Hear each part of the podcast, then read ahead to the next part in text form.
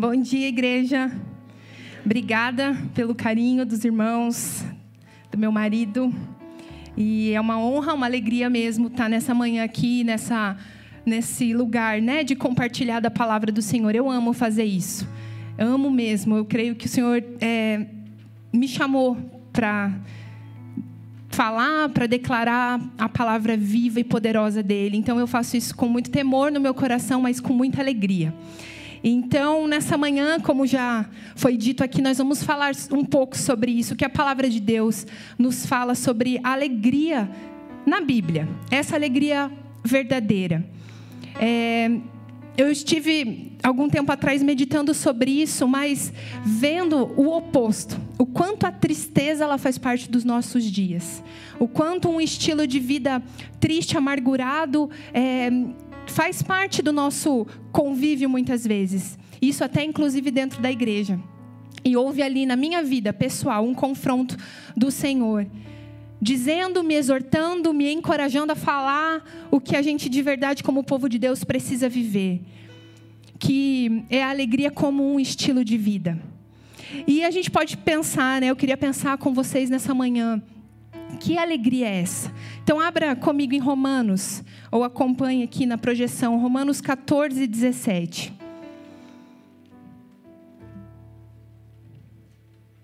Romanos capítulo 14, versículo 17. Vai dizer algo simples e poderoso. Amém? Vai dizer o seguinte: Pois o reino de Deus não é comida nem bebida, mas justiça, paz e alegria no Espírito Santo. Vamos falar isso juntos? Vamos ler esse versículo todos juntos?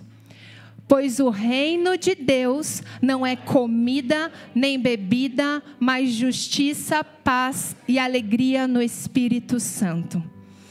Então, Muitas vezes a gente fala sobre justiça, a gente entende bem isso, que o povo de Deus ele vive na justiça, ele é correto, ele é um povo que procura viver em santidade nesse sentido.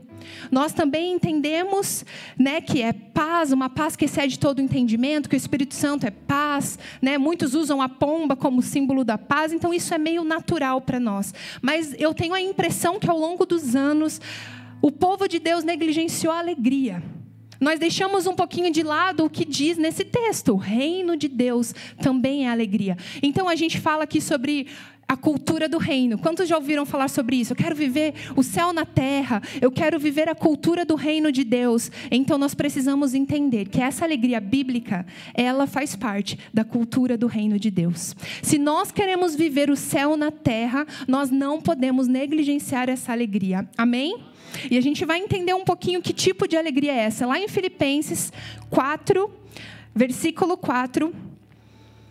Paulo, você não precisa abrir se você não quiser. Mas Paulo vai dizer algo também simples e poderoso ele vai dizer o seguinte: alegrem-se sempre no Senhor. Novamente direi, alegrem-se. Repare que aqui é um imperativo, aqui é uma ordem. Alegrem-se no Senhor. E eu amo muito esse texto, mas eu amo mais o contexto.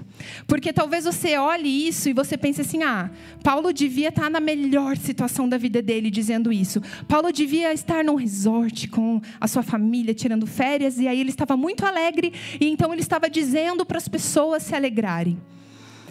Porque a gente tem a impressão de que quando está tudo fácil, tudo favorável na nossa vida, é fácil a gente se alegrar. Mas Paulo aqui, ele estava numa prisão, numa prisão terrível, que se você quiser pesquisar como eram as prisões nessa época, as prisões em Roma, não eram como são as nossas, eram bem piores. Paulo estava numa prisão terrível, dizendo a um povo, a uma igreja: alegrem-se no Senhor. Novamente direi: alegrem-se. Então, já no início dessa palavra, eu quero que você entenda comigo que essa alegria verdadeira que vem do Senhor, ela é independe das circunstâncias. Ela é uma alegria que eu posso estar preso, eu estou alegre. Eu posso estar solto, eu estou alegre. Não é uma alegria que é o oposto da tristeza. É uma alegria que é sinônimo ou muito próximo ao contentamento.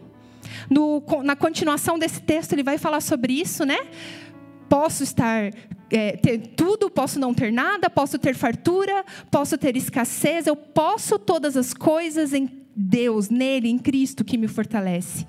É o mesmo texto, é a continuidade, ele também está preso escrevendo isso, e ele está falando o seguinte: essa alegria, esse contentamento é um estado de espírito, é um posicionamento, é uma atitude positiva que eu tenho diante das circunstâncias, não é uma alegria que depende do que eu estou vivendo.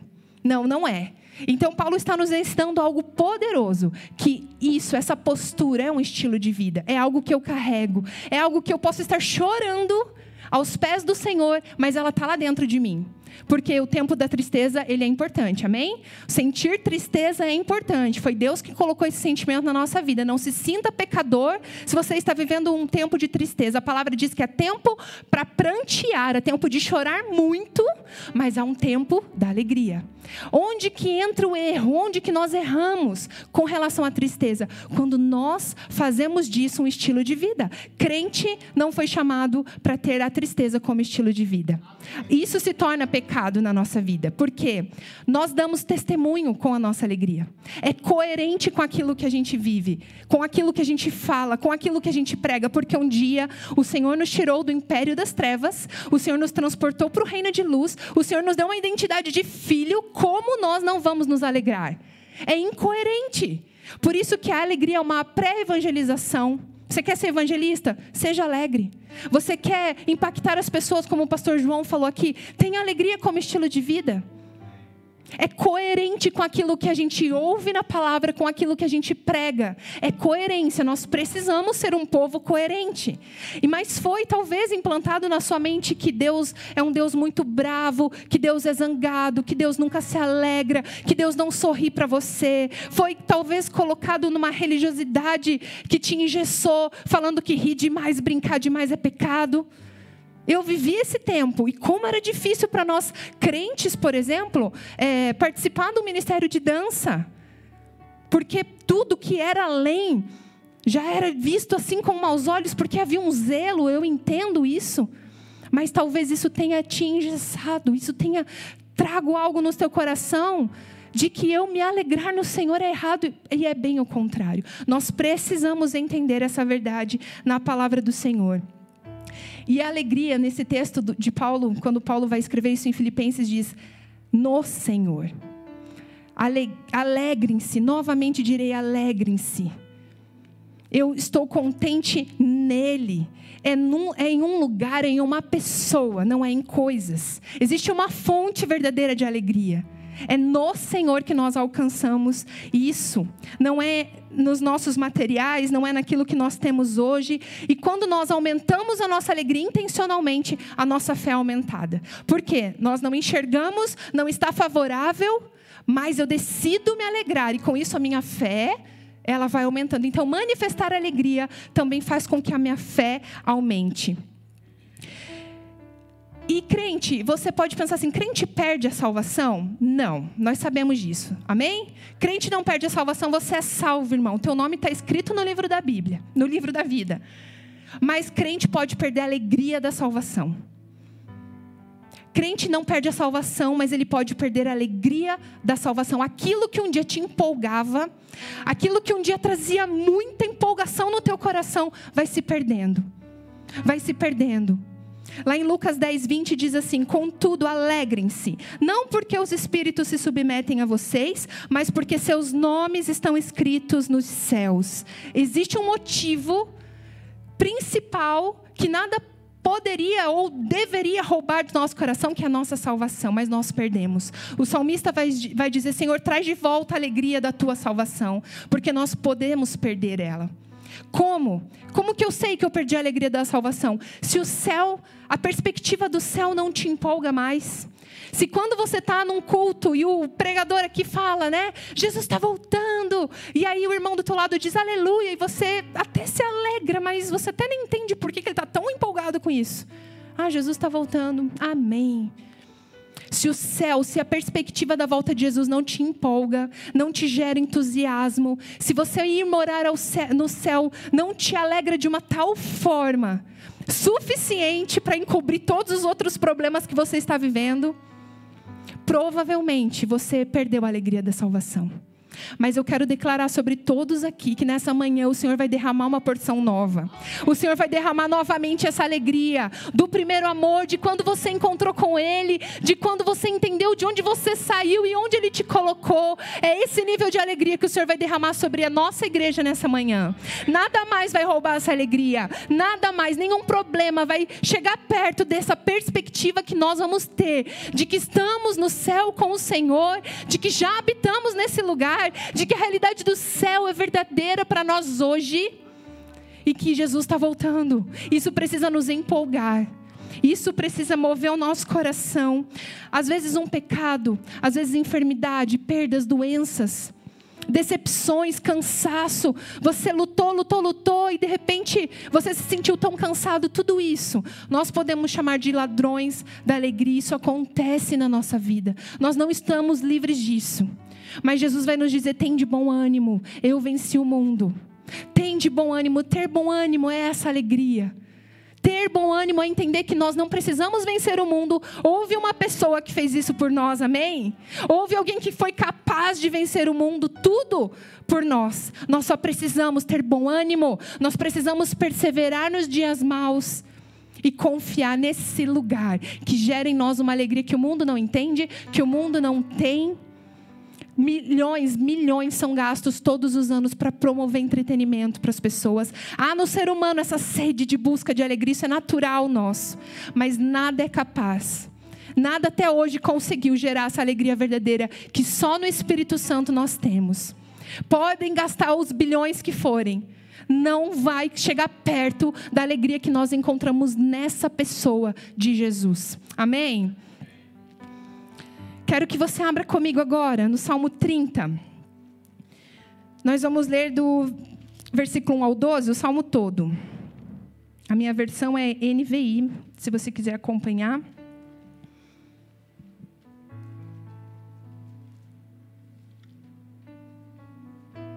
Amém? Acharam? Amém? Vamos lá. Diz assim: eu te exaltarei, Senhor, pois, tu me reergueste, e não deixaste que os meus inimigos se divertissem à minha custa. Senhor, meu Deus, a ti clamei por socorro e tu me curaste. Senhor, tiraste-me da, tiraste da sepultura, prestes a descer a cova, devolveste-me a vida. Cantem louvores ao Senhor vocês, os seus fiéis. Louvem o seu nome, pois a sua ira só dura um instante, mas o seu favor dura a vida toda. O choro pode persistir uma noite, mas de manhã irrompe a alegria. Quando eu me senti seguro, disse: Jamais serei abalado. Senhor, com o teu favor, deste-me firmeza e estabilidade. Mas quando escondeste a tua face, fiquei aterrorizado. A ti, Senhor, clamei, ao Senhor pedi misericórdia. Se eu morrer, se eu descer a cova, que vantagem haverá? Acaso o pó te louvará, proclamará a tua fidelidade? Ouve, Senhor, e tem misericórdia de mim. Senhor, se tu o meu auxílio. Mudaste o meu pranto em dança, a minha veste de lamento em veste de alegria, para que o meu coração cante louvores a ti, não se cale. Senhor, meu Deus, eu te darei graças para sempre. Amém? Acho que esse talvez seja o texto mais conhecido de alegria, né? Da palavra de Deus. Você pensa em alegria, mudaste o meu minha veste de pranto, em veste de louvor, em veste de alegria. Mas é interessante a gente entender o que o salmista estava vivendo aqui. Muitos estudiosos, teólogos da palavra do Senhor vão dizer que o contexto aqui do Salmo 30 é quando Davi está vivendo algo narrado, relatado lá em Crônicas, lá em 1 Crônicas 21. Depois você pode ler. Davi, ele vinha de uma série de vitórias. Davi é um homem de guerra, é um homem da batalha e ele vinha então ganhando todas. Davi vinha dessa série de vitórias e ele estava com o seu coração confiante. Ele estava posicionado nele, na força do braço dele já viveu algo parecido? Você ganha, ganha, ganha, ganha. Parece que você é inabalável. Porque eu venho de uma série de vitórias. As coisas estão dando certo na minha vida. E Davi estava nesse momento.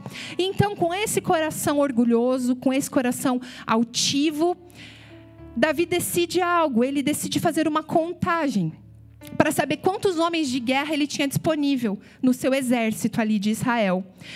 Então ele vai e pede para os homens contarem, para ele ter uma noção, porque o coração dele estava ali, ó, querendo saber os números, querendo ter noção de quantos homens, aquilo ia dar mais ainda orgulho para ele. Tentam convencer Davi que essa não é uma boa ideia. Por quê? Não pela contagem em si, mas Deus não tinha pedido isso. E eles sabiam que só podiam se mover em todas as decisões se Deus falasse com eles. Se Deus dissesse, Davi, conta quantos homens temos. Davi poderia fazer, mas Deus não tinha pedido. Davi foi alertado para não fazer isso, não ouviu os conselhos e decidiu fazer essa contagem. E a contagem ela foi bem assustadora, porque mostrou 1 milhão e 100 mil homens em Israel, 470 mil em Judá, sem incluir as tribos de Levi e Benjamim. No total, 2 milhões de homens prontos para a batalha. Davi ficou mais ainda envaidecido. E essa atitude dele teve uma consequência também narrada em Crônicas 21:14, que vai dizer: Então o Senhor enviou uma praga sobre Israel e 70 mil homens de Israel morreram. Não agradou o coração de Deus o orgulho de Davi. Não agradou o coração de Deus essa ideia de contar e de saber: olha, dois milhões de homens eu tenho disponíveis no meu exército. Claro que vamos ganhar. Mas Deus não tinha pedido isso para ele, Deus queria que a confiança dele estivesse somente em Deus.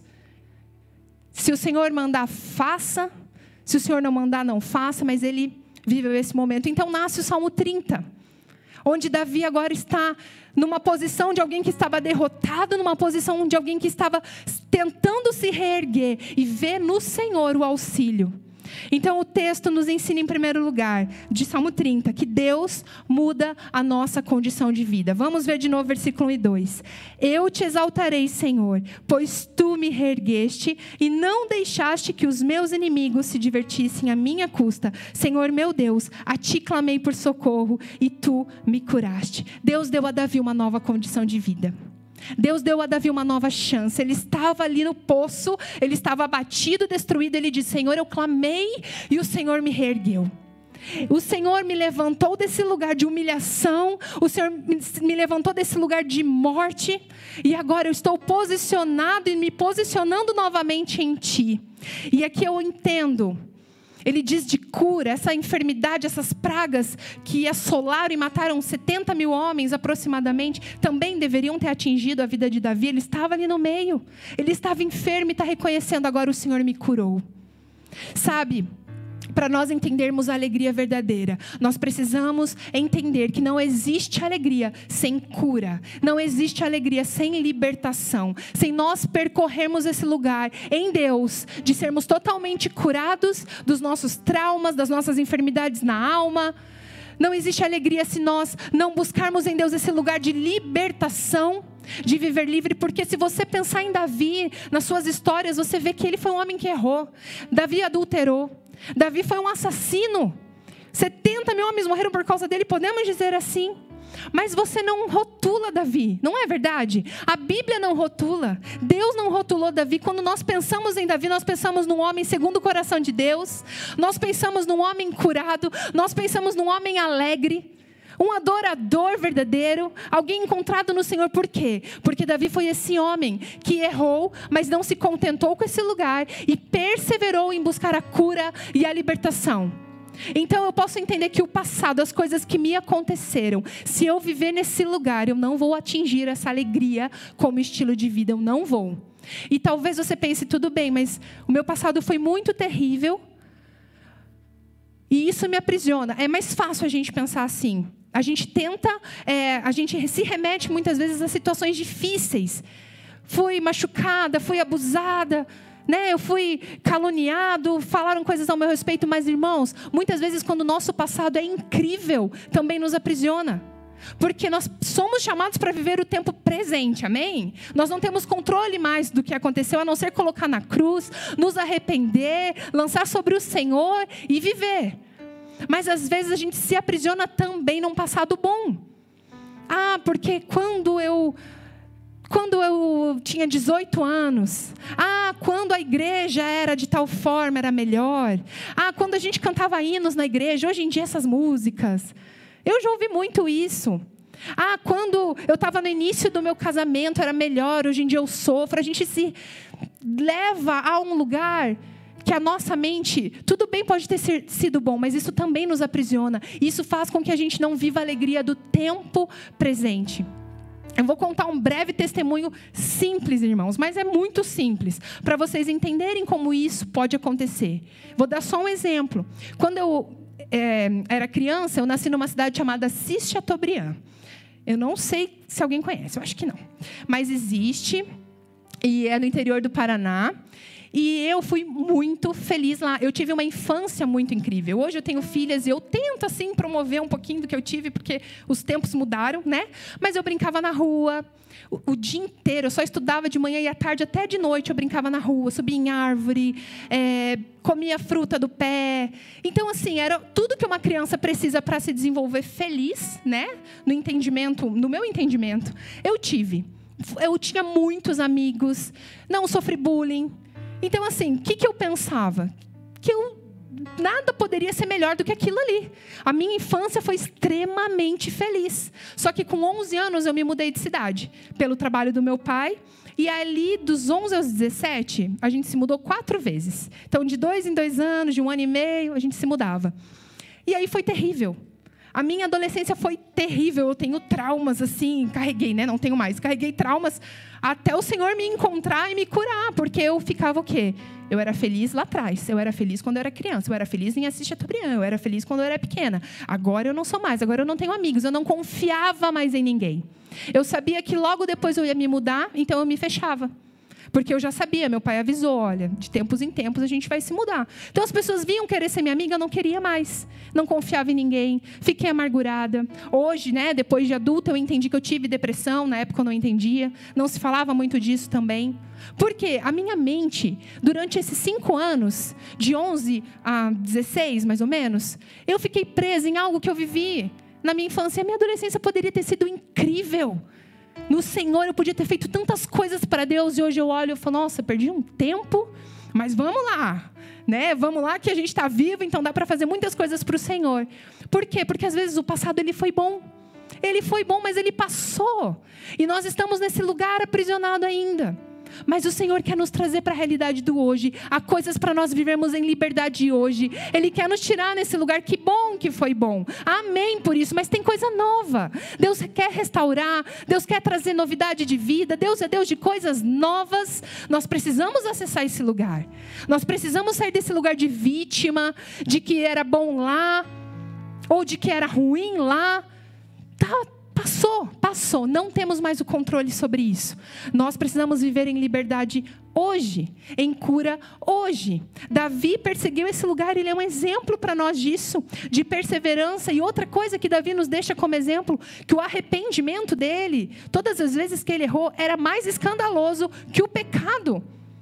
Isso precisa ser verdade na nossa vida. Se nós errarmos, se nós nos acidentarmos, se a gente ferir pessoas, o nosso arrependimento precisa ser escandaloso. Precisa ser mais escandaloso do que o nosso erro. Porque a gente erra, tem esse conserto e ninguém fica sabendo. Ah, fiz tropeçar os pequeninos na fé e depois, e o conserto? Irmãos, o nosso arrependimento tem que ser escandaloso. Senhor, Deus meu, eu te clamei o Senhor me reergueu. Senhor, eu te busquei o Senhor tem me levantado, tem me curado. Senhor, eu tenho vivido, vivi tantas coisas ruins, errei, pequei, mas rasgo as minhas vestes e clamo ao Senhor. Tem que ser escandaloso. Nós somos um povo que não tem vergonha de se arrepender quando erra. Amém? Não podemos ter, irmãos. O Senhor nos tirou de onde tirou para nós vivermos aonde estamos posicionados nele agora, para a gente dar bom testemunho, inclusive quando a gente errar, porque nós vamos errar. Mas e o conserto? Quem vê? Seja intencional, inclusive nos consertos. Seja intencional no seu arrependimento. Não vá atropelando estações e passando de uma para outra sem finalizar totalmente aquela. Às vezes a gente não, não finalizou o nosso passado e carregamos ele até hoje. Deus tem planos de mudar o pranto, Deus tem planos em encerrar a estação na tua vida, mas você também precisa fazer esse, dar esse passo e encerrar. E realmente colocar na cruz, para daí então viver coisas novas.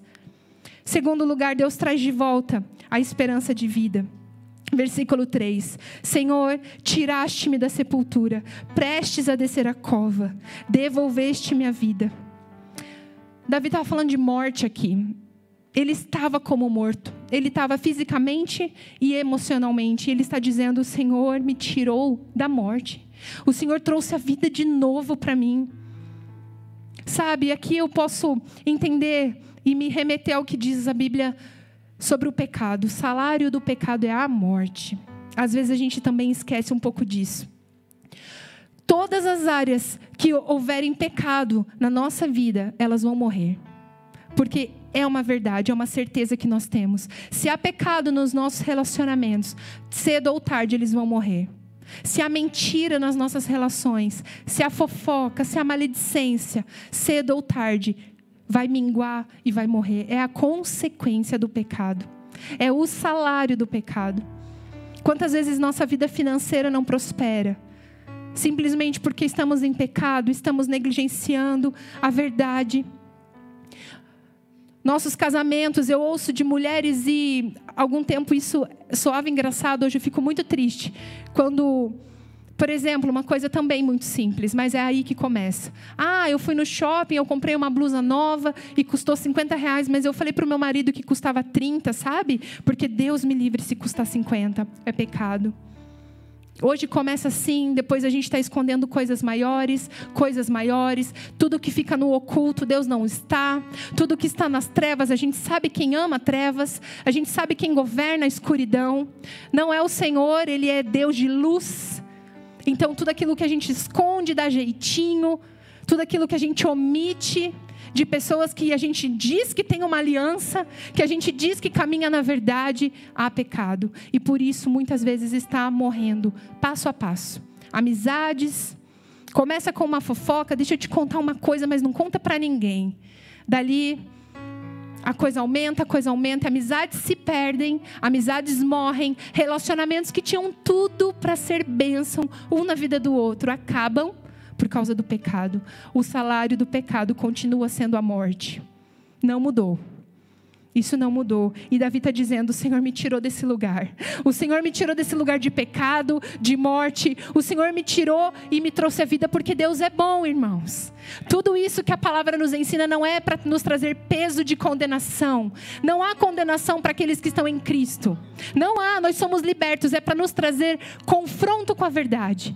Onde há pecado, há morte, mas o Senhor é Deus de vida e Ele quer nesta manhã mudar a nossa história. Ele quer dizer: se há pecado, se conserta hoje. Não deixa para depois, não deixa isso morrer totalmente, não ter mais jeito. Traz a luz, traz para mim que eu resolvo. Verbaliza, pede perdão. Nós temos uma aliança em primeiro lugar com o Senhor, mas se nós ferirmos pessoas, é com Ele, com as pessoas. Não adianta eu ir no meu secreto e falar, Senhor, me perdoa, e eu não ir no meu irmão. Porque eu preciso amar a Deus em primeiro lugar e amar o meu próximo. É mandamento de Deus. E amar sem perdão não é amor. Viver essa vida de cura e de libertação para atingir a alegria como estilo de vida é viver uma vida que busca pedir perdão, liberar perdão. Eu não quero, Senhor, carregar esse peso, eu quero ser livre. Eu quero ser viver uma vida de leveza, de plenitude. Deus traz de volta a esperança de vida. A alegria ela vem quando o perdão entra. Então nós precisamos fazer concertos em nome de Jesus. Terceiro, Deus nos dá um novo dia. Versículos 4 e 5. Cantem louvores ao Senhor, vocês, os seus fiéis. Louvem o seu santo nome, pois a sua ira só dura um instante, mas o seu favor dura a vida toda. O choro pode persistir uma noite, mas de manhã irrompe a alegria. Eu amo esse rompe a alegria. Porque o que eu entendo aqui? Nós não temos controle. Quando Deus diz, chega de chorar, agora a alegria ela vem, ela vai vir. A gente querendo ou não. Você pode, num dia muito triste teu, assim, que você está chorando lá e tal. Falar, e hoje eu queria, assim, que ficasse nublado, que chovesse o dia inteiro, sol, não nasça, não nasça, porque eu quero curtir, assim, uma tristeza. A gente não tem controle sobre isso. É a mesma forma quando Deus diz, tempo de chorar acabou, agora é tempo de se alegrar. Ela irrompe Você não pode impedir.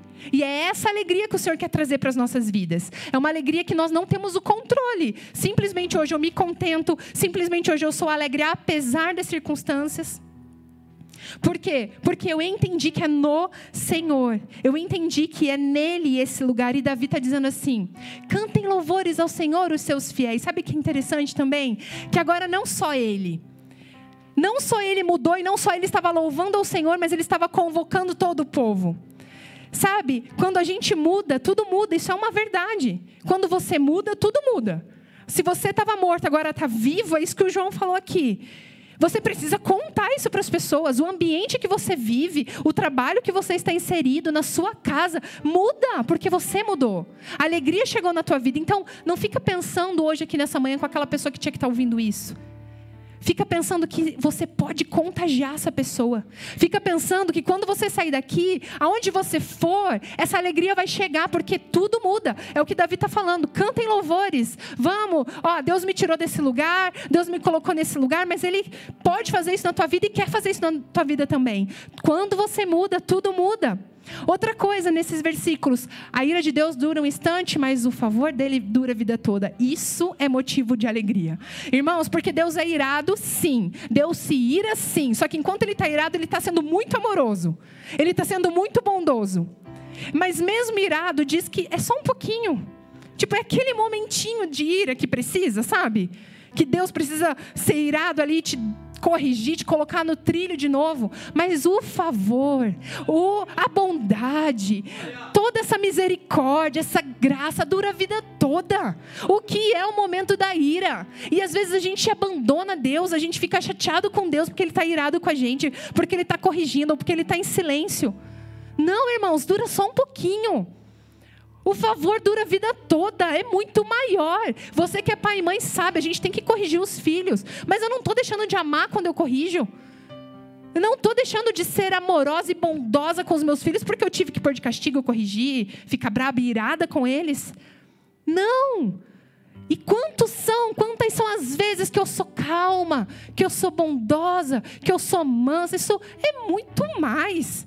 Se for falar quantas vezes apanhou, assim, que quantas vezes passou no shopping, há várias.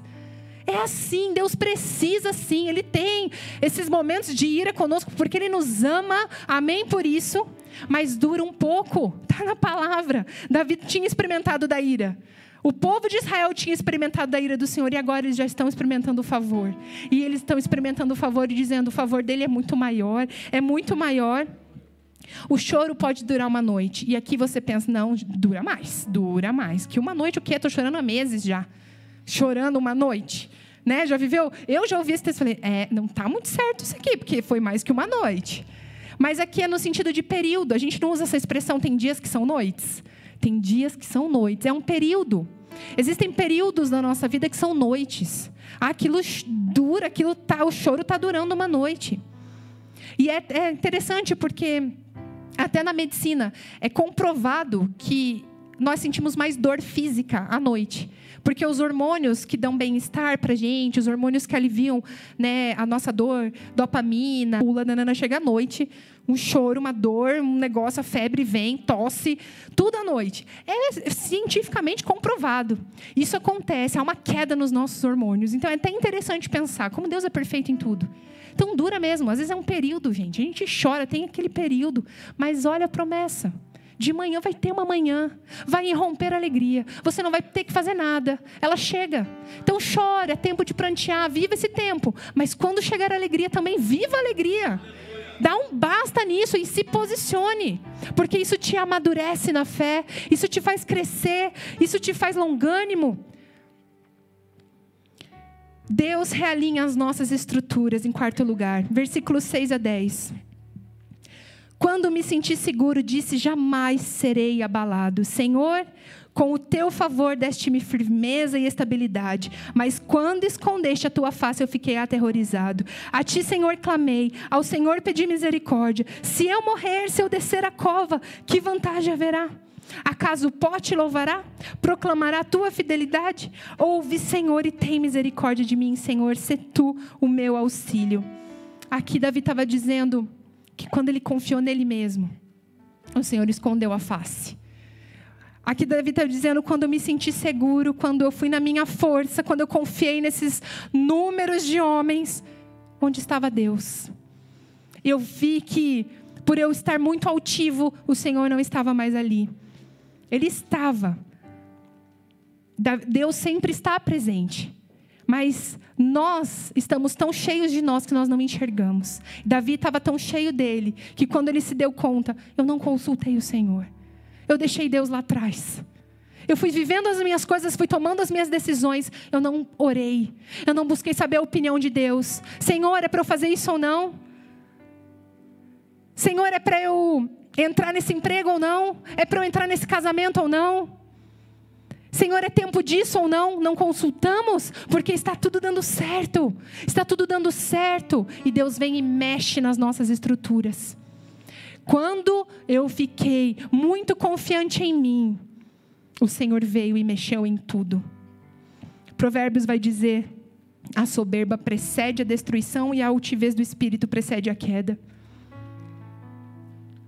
Ele mexe nas nossas estruturas. Recentemente eu vi um testemunho do Conrad, ele dá um curso ouvindo Deus.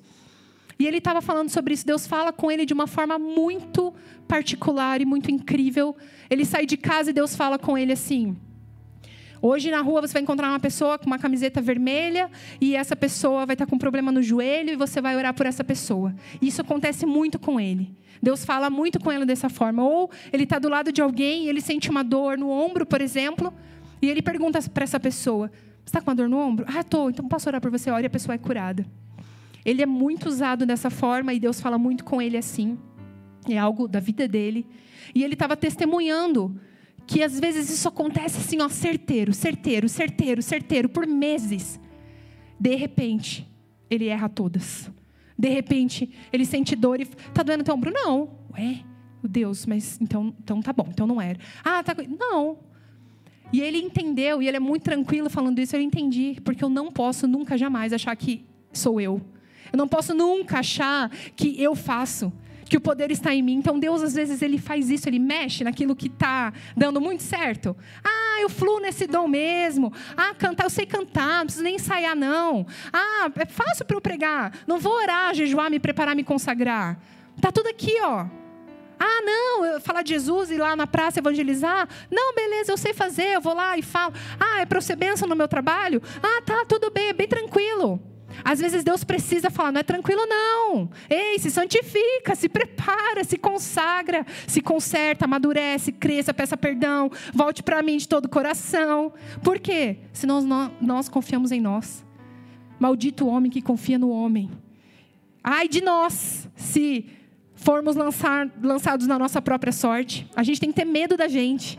A gente tem que ter medo da nossa carne. A gente tem que ter medo do que a gente é longe do Senhor. Ah, quando eu estava muito seguro, fiz 70 mil homens morrerem por causa de mim. Porque as consequências vêm para a nossa vida, mas o mais triste é que ela vem para a vida dos outros. Pessoas que estão ao nosso redor, família, filhos, amigos. Isso é triste. A gente tem que ter esse temor. Quando eu estava muito confiante, o Senhor mudou tudo. Ainda bem. Glória a Deus. Que muda, que me tira da minha zona de conforto, que me realinha no propósito, porque Ele está me salvando fazendo isso. Deus está salvando a gente da gente mesmo quando Ele nos corrige, quando Ele mexe nas nossas estruturas. Amém? Há esse entendimento. Em nome de Jesus.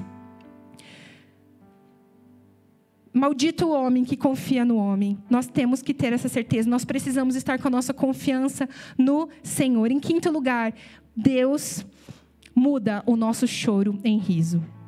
É assim que termina esse texto. Deus muda, é Ele quem muda. Mudaste o meu pranto em dança, a minha veste de lamento em veste de alegria, para que o meu coração cante louvores a ti e não se cale. Senhor meu Deus, a ti darei graças para sempre. Aqui, Davi está dizendo: o Senhor mudou para. Existe um propósito. Se você quer nessa manhã ser alegre para você mesmo, eu acho difícil você atingir esse lugar. Porque tudo que o Senhor faz tem um propósito maior. Tudo que o Senhor faz tem um propósito. Ele diz, né? O Senhor te ungiu para libertar os cativos, pregar as boas novas, curar os enfermos. Não é sobre a gente. Passa por nós. Passa por nós. A alegria passa por nós, mas é para. Davi vai dizer: Senhor, mudou meu pranto em alegria para que eu cante louvores a ti, não me cale. Davi estava comprometido agora com o Senhor. Eu estou alegre sim, para um propósito. Eu vou continuamente agora cantar louvores ao Senhor e não me calar mais. Eu vou continuamente agora dar glórias, graças ao Senhor e não me calar mais.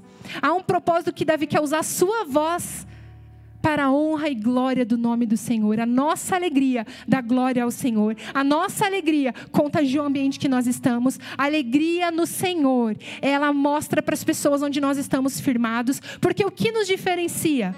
Nós somos salvos. O que nos diferencia dos não salvos? O que nos diferencia do, do, daquele que não conhece o Senhor? Não é a nossa aparência de crente, não é.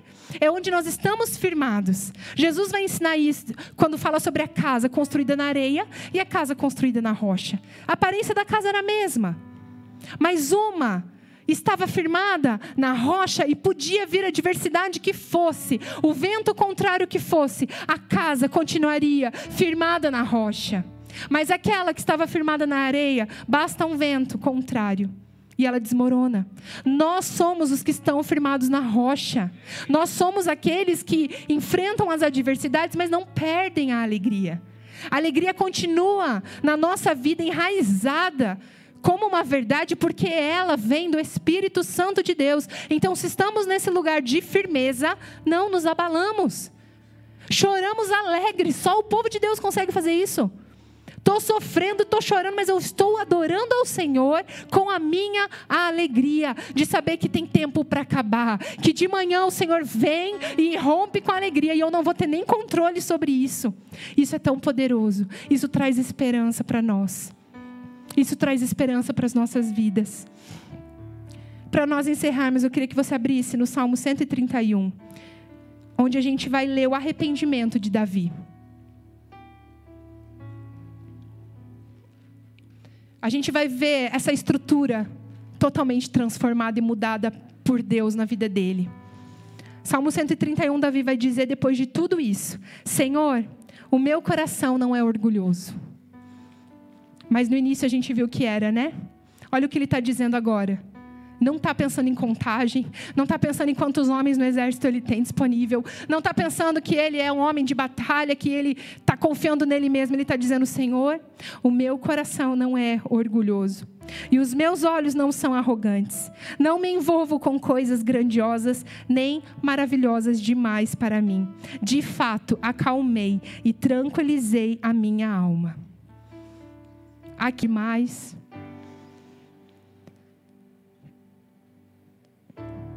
enfermidade, divórcio. Eu quero te dizer que Deus é poderoso para trazer de volta hoje, com o sopro dele, a alegria no teu coração. Talvez você não foi Davi, mas você foi o povo que estava junto e sofreu uma injustiça terrível. Você se sente injustiçado porque você não fez nada para merecer. É uma dor terrível porque não foi uma escolha tua. Você estava ali caminhando com o Senhor e você sofreu uma injustiça, como aqueles homens e aquelas pessoas todas sofreram. E por isso a alegria foi embora da tua vida. Há um lugar no Senhor de cura, há um lugar no Senhor de libertação. Você não precisa viver nesse lugar de injustiçado você foi levantado, transportado de um lugar que você merecia estar, para um lugar que a graça do Senhor te alcançou. E hoje você habita nas regiões celestiais com Cristo. Hoje você é cordeiro de Jesus. Hoje aquilo que está reservado para você é uma verdade. O Senhor te chama de filho amado. O Senhor te chama de geração eleita, de sacerdócio real. É nesse lugar que o Senhor quer te levar nessa manhã. Não mais injustiçado, não mais uma dor do que fizeram, não mais a perda da alegria por causa de circunstâncias ou pessoas, mas agora uma alegria como estilo de vida. Eu vou ser contente, eu vou cantar louvores ao Senhor e eu vou contagiar a todos ao meu redor. Queria te convidar a ficar em pé e se você quer fazer essa oração junto comigo, se você quer que a porção da alegria seja renovada na tua vida nessa manhã, queria te convidar a vir no altar do Senhor. Que o teu quebrantamento, que o teu que a tua entrega sejam maiores do que tudo aquilo que talvez tenham tentado te atingir, roubando a alegria verdadeira do Senhor sobre a tua história. Hoje, nessa manhã, talvez você precise de um recomeço. Foram muitas perdas. Eu preciso de um recomeço. Deus traz de volta a vida. Deus traz de volta o ânimo. Deus traz de volta a alegria. É nele, Ele é a nossa fonte.